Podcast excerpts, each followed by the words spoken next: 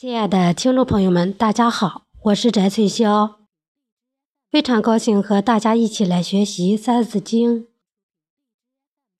习仲尼诗向陀，古圣贤上勤学，赵中令读鲁论，笔记事学且勤。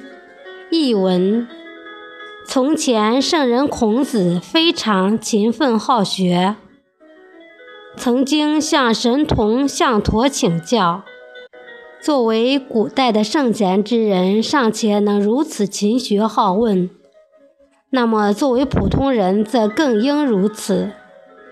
在宋太祖时任中书令赵普孙身居宰相高位。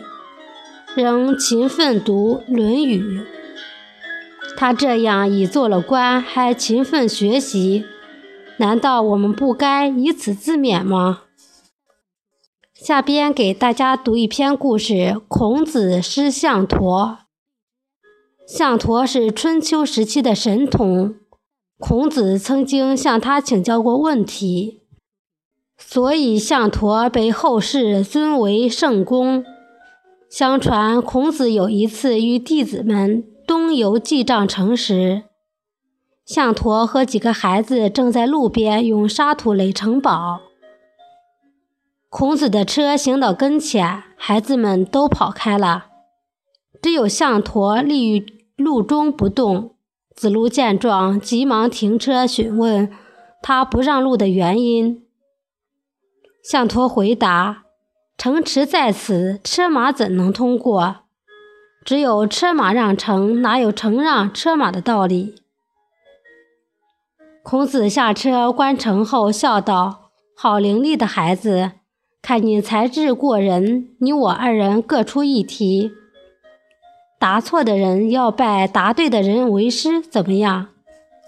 项陀说：“一言为定。”孔子答：“童叟无欺。”孔子问：“你可知道天上有多少星辰，地上有多少五谷，人有多少根眉毛？”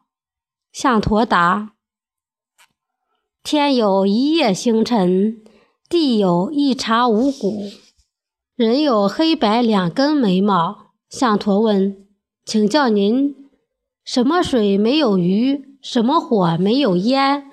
什么树没有叶？”什么花没有枝？